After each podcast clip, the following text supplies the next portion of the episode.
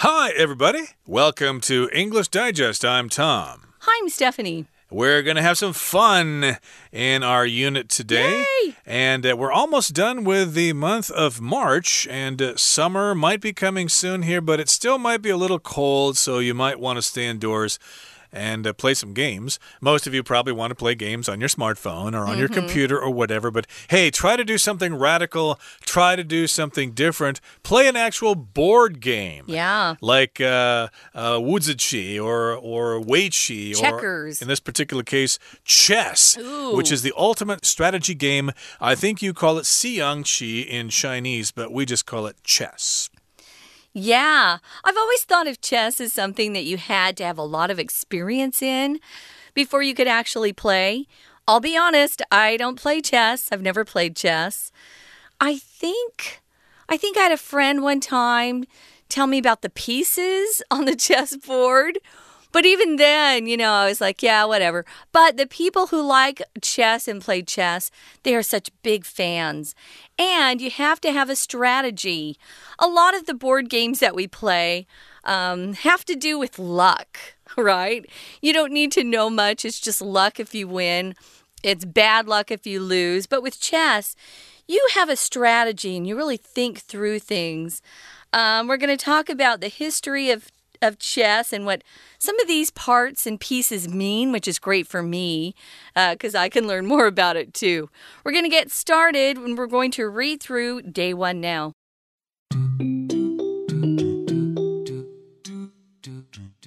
Two people quietly sit across from one another in a small room. Their attention is glued to several black and white pieces standing atop a checkered board. Although they appear peaceful, they are plotting each other's demise. Suddenly, one player slides his bishop diagonally across the board. He exclaims, Checkmate, and shakes his opponent's hand, putting an end to their competitive chess game. Historians believe chess originated in India about 1500 years ago. At first, it was called Chaturanga. The Indians taught the Persians how to play it. Rather than retaining the original rules, the Persians revised them and renamed the game Shatranj. From Persia, the game spread throughout the Islamic Empire. In turn, Muslim armies would later teach the Spanish and Portuguese after conquering their lands. Europeans were keen to play chess and made their own modifications as well. The English named it chess after the old French word échec, meaning check. By the 1600s, the game closely resembled chess as it's played today. Its popularity as a sport exploded when chess tournaments were organized at the end of the 19th century. Players began utilizing more complex strategies to win championship matches, and fans enjoyed following the results to discover who the best players were. Another high point for chess occurred in 1996 when the world's top player Garry Kasparov squared off against Deep Blue, a chess playing computer designed by IBM. Kasparov was victorious in the first match, but then IBM made some improvements. A year later, Deep Blue shocked the world by defeating Kasparov in the rematch, as the computer was able to evaluate hundreds of millions of moves per second. Let's get started, guys. It's chess, the ultimate strategy game. It is very difficult to play, I think. It can be easy if you play with somebody who is at your level. Like a beginning player, a beginner, would not want to be playing an advanced player. It's not even fair. because they have so many more moves uh, that they've thought through and watched uh, either be successful or be a failure. Ultimate here just means, ooh, the best or most extreme example of something. So, this is kind of the best strategy game out there. Uh, among the games that require strategy. So we've got two people who quietly are sitting across from one another in a small room. This is our scenario that we often start our articles with so that you can imagine in your mind or picture in your mind what's going on. We've got two people of course, chess is usually quite quite quiet, quite silent. People aren't, you know, chattering and listening to loud music unless they're in a park. Sometimes the park will have a lot of music from other people. But they're sitting quietly and they're across from uh, each other, or across from one another, and they're in a small room. Their attention is glued to several black and white pieces standing atop a checkered board. Now, here uh, we've got their attention is glued. Glue is something we use to get two things to stick together, right? But if your attention is glued to something, or my mom used to say, ah, the kids are glued to the TV screen. Uh, we were watching some TV show and she couldn't get our attention. So they're glued at least their attention is glued to the black and white pieces. When you're playing chess, uh, you've got different colors or different um, types of material that are used for each side. So you can tell the difference between each person's chess pieces. Now, a top just means on top of. But if you use a top, then you don't have to use three words. They're standing atop something, or it's on top of something. Notice we need a preposition with on top, on top of. And they're playing on a checkered board. They're not playing checkers, but the the board is checkered. It's got little squares all over it. Uh, yeah, I believe it's uh, 8 by 8. Hmm. Uh, you've got 64 squares there. Half of them are white and half of them are black. And they're kind of, uh, you know, in uh, alternate order there. Uh, the first row is white, black, white, black. And the next row is black, white, black, white. You get the idea. -huh. That's a checkered board. Okay, so that's uh, the board that you use when you play chess and uh, checkers as well. At least in America, we call that game checkers, which is uh, what kids play. It's a, a really easy game. But uh, they're playing chess here, and although they appear peaceful, they are plotting each other's demise. okay, so it looks like they're just sitting there quietly and they're not arguing, they're not fighting, but still they want to defeat each other.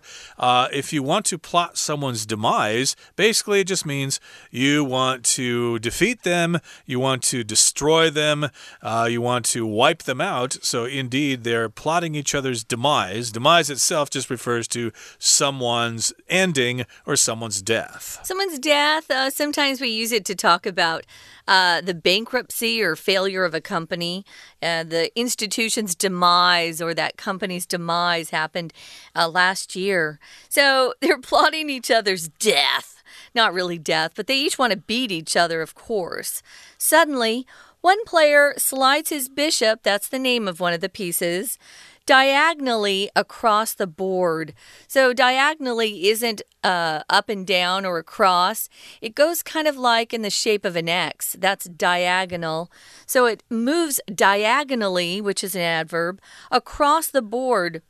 He exclaims, Checkmate. You'll hear that word a lot in chess. It's a word that you hope that you can say instead of your opponent.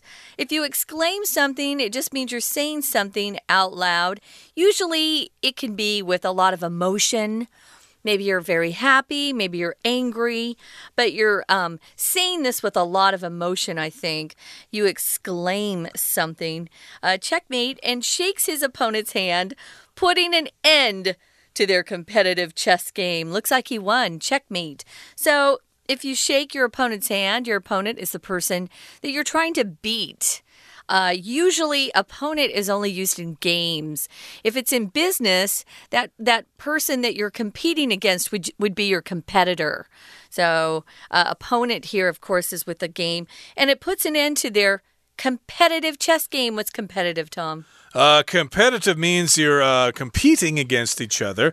Uh, sometimes uh, jobs can be competitive, especially if you want to, say, be a TV star or a radio personality. It's very competitive. Everybody wants that job, and uh, there's a lot of competition for that particular job. Uh, in this particular case, the game is competitive. Of course, you know, you, only one person can win. that's how it goes. Someone's got to win, someone's got to lose. That's yeah. the way the ball bounces. So, yeah, they're putting an end to their competition or to their competitive chess game. And remember, checkmate is what you want to reach when you've trapped your opponent's king and the king can no longer move. Uh, any move is death for the king. And uh, when you put the uh, king in danger, you say check, okay? And then if the person can move the king out of the way uh, or be blocked, if the if you can move another piece in front of the king or whatever, then you're okay. But checkmate means you're done, you're finished, you can no longer move that king, it's destroyed. Okay, so there's an example of how a chess game would end. Let's talk about the origins of chess now. Uh, historians believe chess originated in India about 1500 years ago, or 1500 years ago. You can read it either way. So, yeah, it uh, came from India. That's what to originate means. Originated in India. It's from India, basically. I didn't know that. So, this is some new info for me.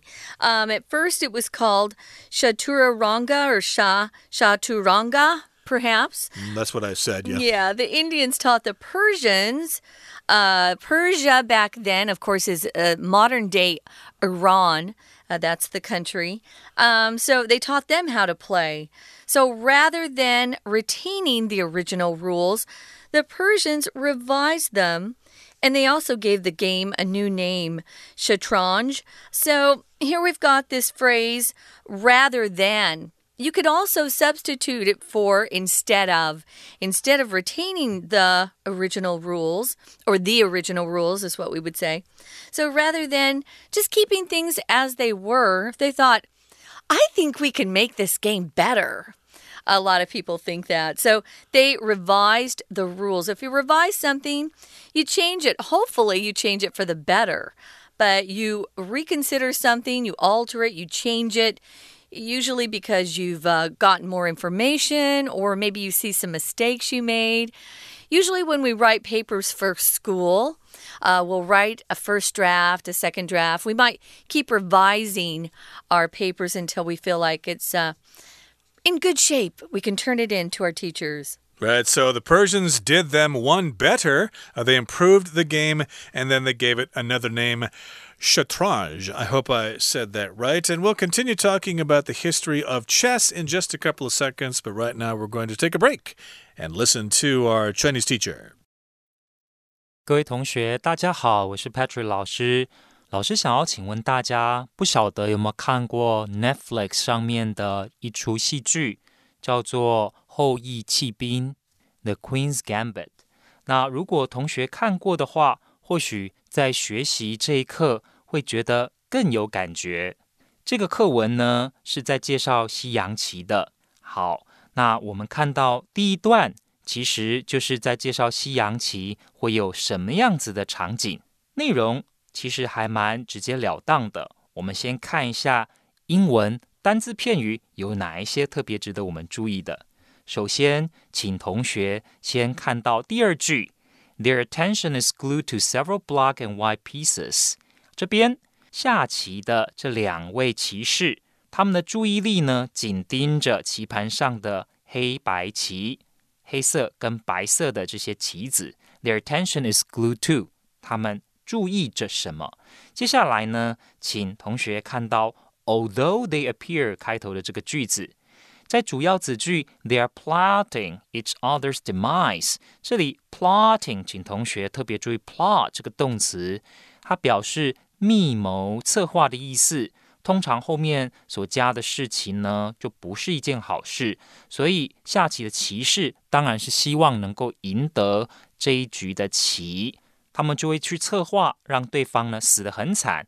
plot，请把它圈起来。那再来。请同学看到最后一句，opponents，对手，opponents。当对方讲了 checkmate，对方准备要将军了，那你输了，就这一局呢就结束了，putting an end to their competitive chase game。那再来，我们看到第二段，最主要是在讲解 西洋棋的起源，从印度开始，然后呢，印度人教波斯人。而后，波斯人再传到伊斯兰世界。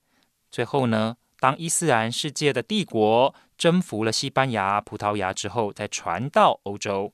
好，那这一段里面，请同学特别注意到起源于 originate 的用法，chess originated in 西洋棋起源于印度。再来，请同学特别注意到三个 R 开头的单字，分别是从 rather than 这里开始的 retaining，请画起来；再来是 the persons revised revise，画起来；再来是 renamed 这个 rename。三个 re 开头、re 开头的字，分别是。波斯人并没有保留原本的规则，retain 保有保留，revise 是呢修正修订的意思。再来，rename 是重新命名。We're going to take a quick break. Stay tuned. We'll be right back.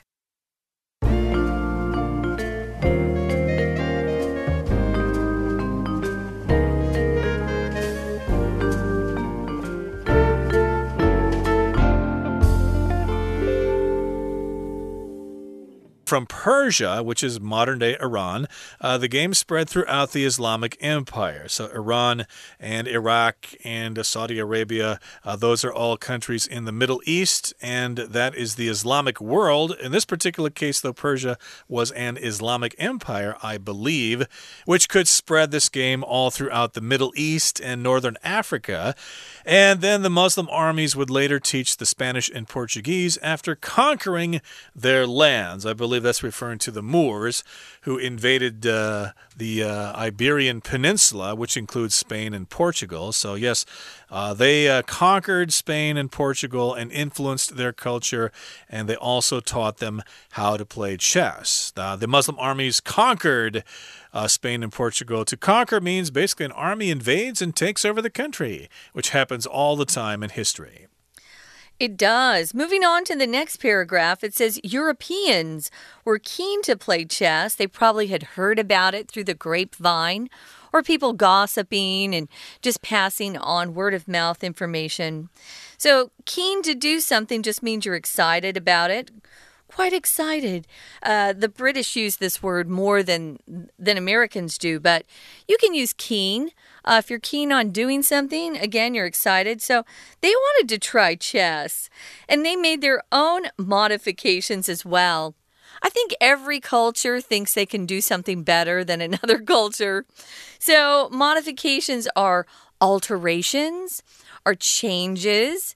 All of those words mean pretty much the same thing. So if you modify, that's a verb. If you modify something, you change something, usually in the hopes that you'll make something better. So, modifications, they made their own modifications. The English named it chess after the old French word, and this is uh, an old French word. It no longer exists in modern day French, but it was a échec, perhaps. And it meant back then, it meant check. So that's how they renamed things. Uh, by the 1600s, the 1600s, of course, would be uh, the 17th century.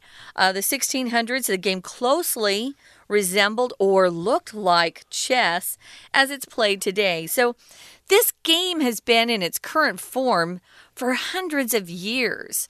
They're telling us right here even by the 1600s, the game closely resembled chess as it's played today. Right, so that game that was played in India branched out and headed west, but I believe it also uh, went into China as well because uh, the Chinese game of uh, xiangqi or Chinese chess is very similar to Western chess. I think uh, Western chess and xiangqi have a common ancestor yeah. in India there. But in any case, here, yes, the Europeans uh, wanted to play chess. They made their own changes or modifications and again, we've got the modern name coming from French there. Check, which I should mention, means that uh, you basically have to uh, look at something and verify whether it's in good condition or bad condition. Uh, I need to have my car checked. You know, I need to have my tires checked. So I think that's what that means.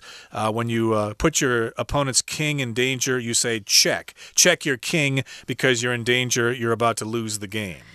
I may capture your king if you don't do something right. Yeah, so you can also use check something out as a verb phrase to check. Maybe your car's not working, like Tom said. You could also say, Hey, can you check out my car? It's making this weird noise.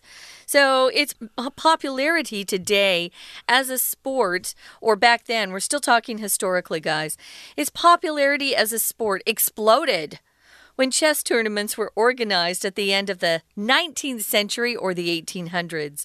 Oh, people like tournaments. A tournament is uh, a competition that usually happens in rounds. So the first round, people will play, the winners go on to the second round, and the winners of the second round will go on. We often use a tournament to talk about golf. Uh, they have different rounds of golf, as you know, and also tennis tennis tournaments, but we don't talk about baseball tournaments or basketball tournaments. Uh, we do have volleyball tournaments, though. Uh, mm. So we use this word in particular sports. Uh, sorry about that. You're going to have to make sure you're using the right word if you want to if you want to talk about this in terms of uh, sports. For example, basketball, baseball, football. Don't use tournament. Right, and if you have a tournament, of course, you have spectators who come and watch. So that's why it became very popular. People came to watch these chess matches, and they were thinking, gee, he should move his pawn there. Why doesn't he move his bishop there? That's the obvious move. Of course, nobody is supposed to say anything. no. But yeah, they had these tournaments at the end of the 1800s, and players began utilizing more complex strategies to win championship matches. So if you utilize something, you just simply use it to your advantage. And yeah, the strategies got more and more complex, more complicated. Uh, that's what I've been told about uh, Weiqi or Go. Uh, it's very complicated. There are lots of complex strategies, uh, even more than Western chess, as I've been told.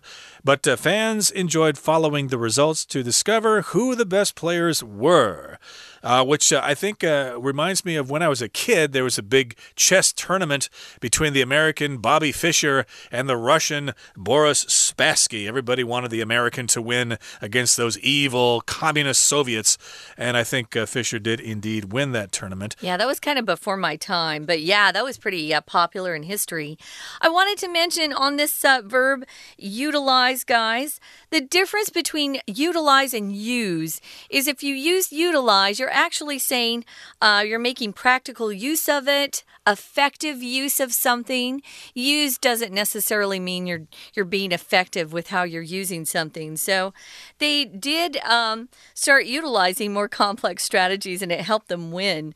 Uh, another high point for chess occurred in 1996. I remember this one when the world's top player Garry Kasparov he squared off against Deep Blue. Square off is a verb phrase we use to talk about two teams or two men or two, you know, groups of people uh, competing against each other. They're going to square off. Uh, you can use it in any sport. Uh, against Deep Blue, Deep Blue was the uh, nickname for a computer made by IBM.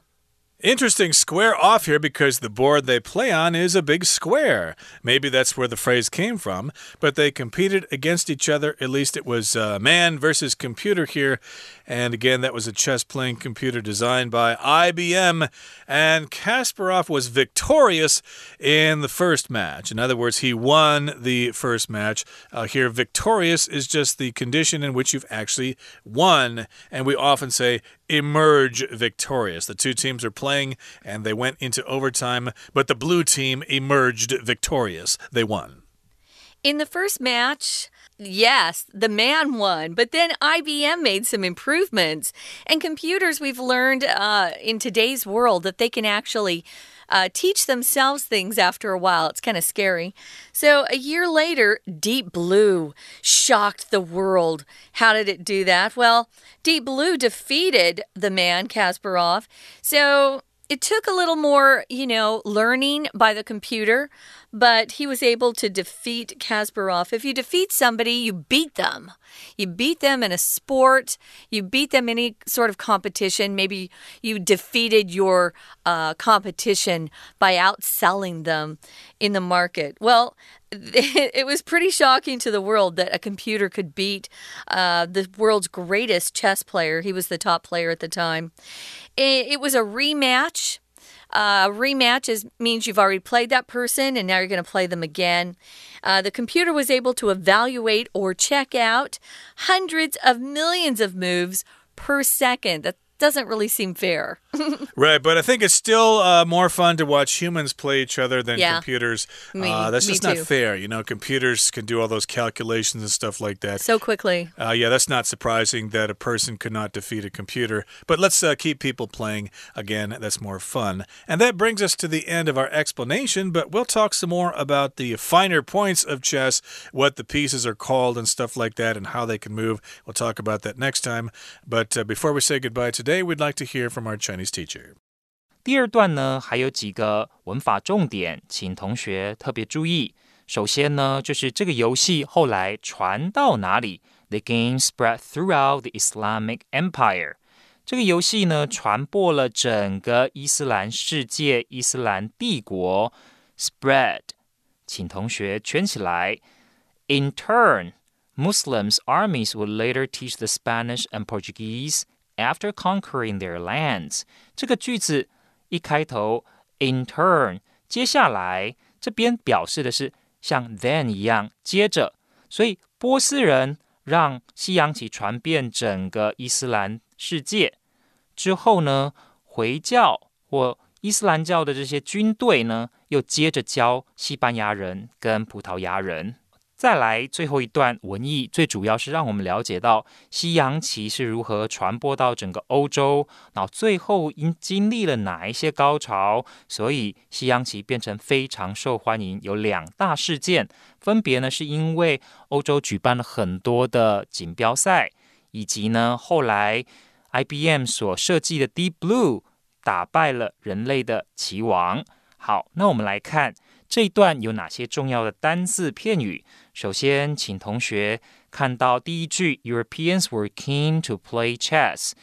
欧洲人很热衷于玩西洋棋，热衷于做什么事？Be keen to do something。那再来做了一些修正修订，made their own modifications。那动词是 modify，m o d i f y，做了一些修正 ，made their own modifications。那再来呢？请同学看到 by the sixteen hundreds，那到了十七世纪的时候，那这个游戏其实就很像我们今天所玩的西洋棋了。The game closely resembled chess，请注意哦，非常相似。那形容相似的程度，修饰相似的程度，副词我们用 closely， 而动词呢，相似 resemble。那再来，我们看到词语搭配，就是呢，西洋棋在欧洲大受欢迎，its popularity as a sport exploded。所以我们知道大受欢迎可以用 popularity exploded。